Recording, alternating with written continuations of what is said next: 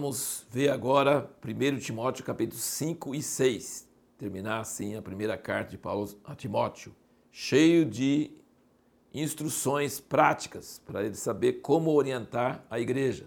Então, o livro de 1 Timóteo é todo sobre instruções para o próprio Timóteo, como ele deve se portar e como ele deve orientar a igreja a se portar.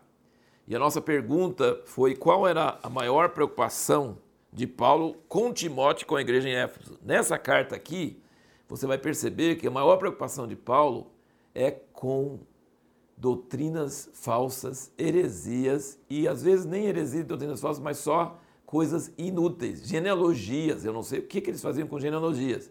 Mas veja bem, por exemplo, no capítulo 1, que nós vimos no último vídeo, ele fala aqui, ó, capítulo 1, versículo 3, ele fala: Como te roguei quando partia para Macedônia que ficasse em Éfeso, tá vendo? Ele está preocupado com a igreja em Éfeso, para advertires alguns que não ensinassem doutrina diversa, nem se preocupassem com fábulas ou genealogia intermináveis, pois que produzem antes discussões que edificação para com Deus que se funda na fé. Mas o fim dessa demonstração é o amor que procede de um coração puro e de uma boa consciência e de uma fé não fingida, das quais coisas alguns se desviaram e se entregaram a discursos vãos, querendo ser doutores da lei, embora não entendam nem o que dizem, nem o que com tanta confiança afirmam. Fala que alguns apostatarão da fé, versículo 1 do capítulo 4, dando ouvido a espíritos enganadores, doutrina de demônios, pela hipocrisia de homens que falam mentiras, têm a sua própria consciência que autorizada proibindo o casamento, ordenando a abstinência de alimentos que Deus criou para serem recebidas. Então ele está falando sobre ensinamentos legalistas,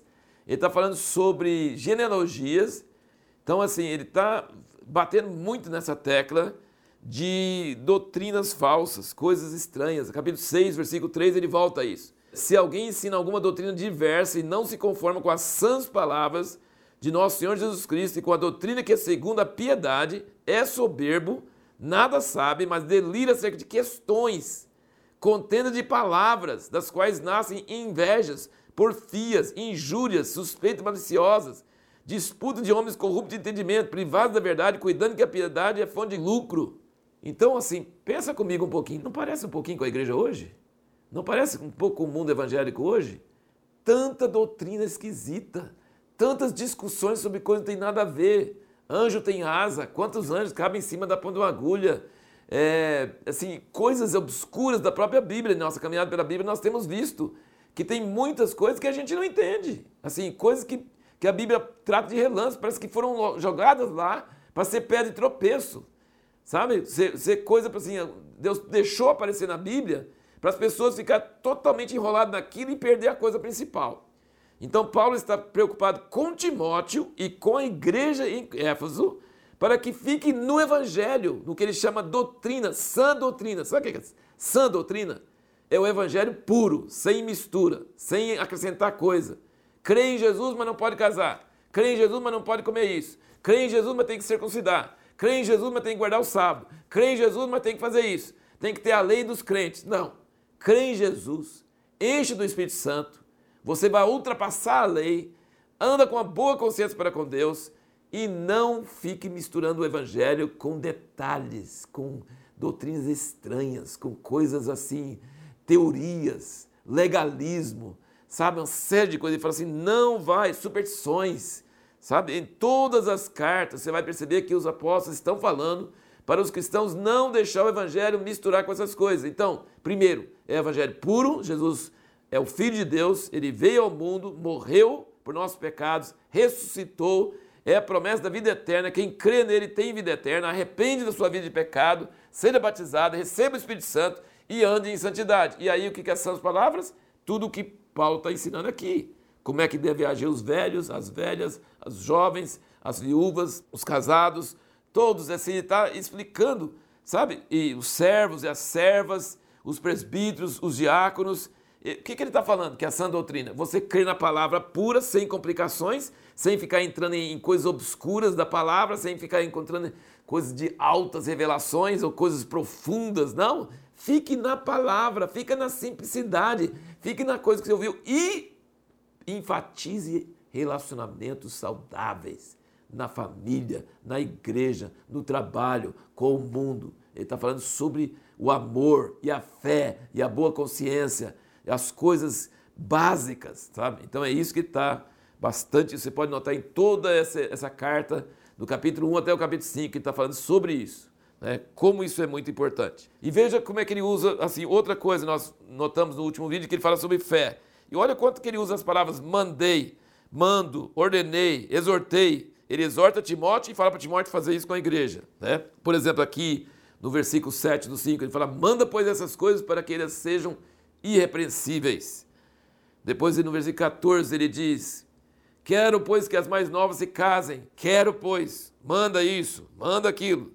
Versículo 21. Conjuro-te diante de Deus, de Cristo Jesus, dos anjos eleitos, que sem prevenção guardes essas coisas, nada fazendo com parcialidade. É, versículo 11 do 6, ele fala: Mas tu, homem de Deus, foge dessas coisas. Ele está dando ordens, né?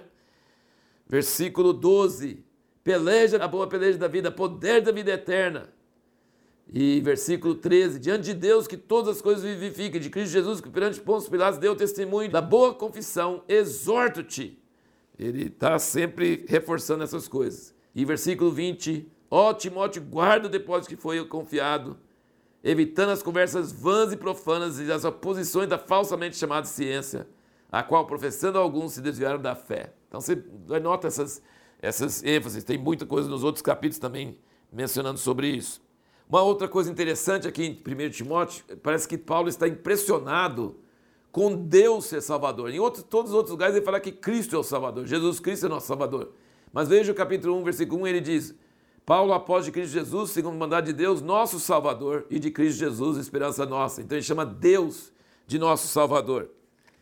E depois, no capítulo 2, versículo 3, ele fala: Pois é bom e agradável diante de Deus, nosso Salvador, o qual deseja que todos os homens sejam salvos e cheguem ao pleno conhecimento da verdade. Ele está chamando Deus de Salvador, capítulo 4, versículo 10. Pois para isso é que trabalhamos e lutamos, porque temos posto a nossa esperança no Deus vivo, que é o Salvador de todos os homens, especialmente dos que creem. Além disso, uma coisa muito interessante de notar, que nós já lemos no último vídeo, que ele fala sobre a imortalidade e invisibilidade de Deus, capítulo 1, versículo 17, nós já lemos, e aqui no capítulo 6 ele volta a falar sobre isso, ele está impressionado com essa glória de Deus.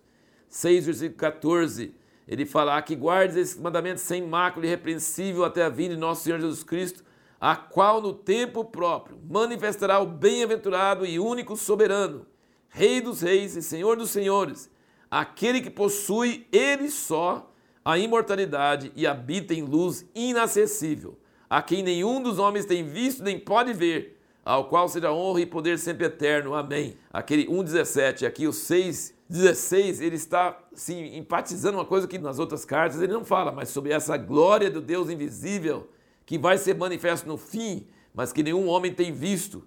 Habita em luz inacessível. É, maior, é o que chamam, né, os pais da igreja chamavam da visão beatífica. Nós podemos ver Deus. No fim, vai ser a maior experiência que já existiu na face do universo, né? qualquer coisa, coisa maravilhosa. E terminando, uma coisa muito importante de entender aqui, ele fala que dinheiro, e ter dinheiro e ser rico não é problema, mas o problema é, versículo 9 do 6, ele fala: os que querem tornar-se ricos caem em tentação em laço, em muitas concupiscências loucas e nocivas, as quais submergem os homens na ruína e na perdição. Porque o amor ao dinheiro é a raiz de todos os males. Não é o dinheiro, é o amor ao dinheiro é a raiz de todos os males. E nessa cobiça alguns se desviaram da fé e se traspassaram a si mesmos com muitas dores. No versículo 17 do 6, ele fala: Manda aos ricos deste mundo que não sejam altivos, nem ponham a sua esperança na incerteza das riquezas, mas em Deus, que nos concede abundantemente todas as coisas para elas gozarmos, que pratiquem o bem, que se enriqueçam de boas obras, que sejam liberais e generosos, entesourando para si mesmo um bom fundamento para o futuro, para que possa alcançar a verdadeira vida. Então não é pecado ser rico, mas é perigoso você ser arrogante, se confiar nas suas riquezas e, e não ser generoso, não praticar o bem e não fazer as coisas para abençoar outras pessoas. E no próximo vídeo a pergunta que nós vamos responder é como podemos resumir as exortações de Paulo para Timóteo e para nós?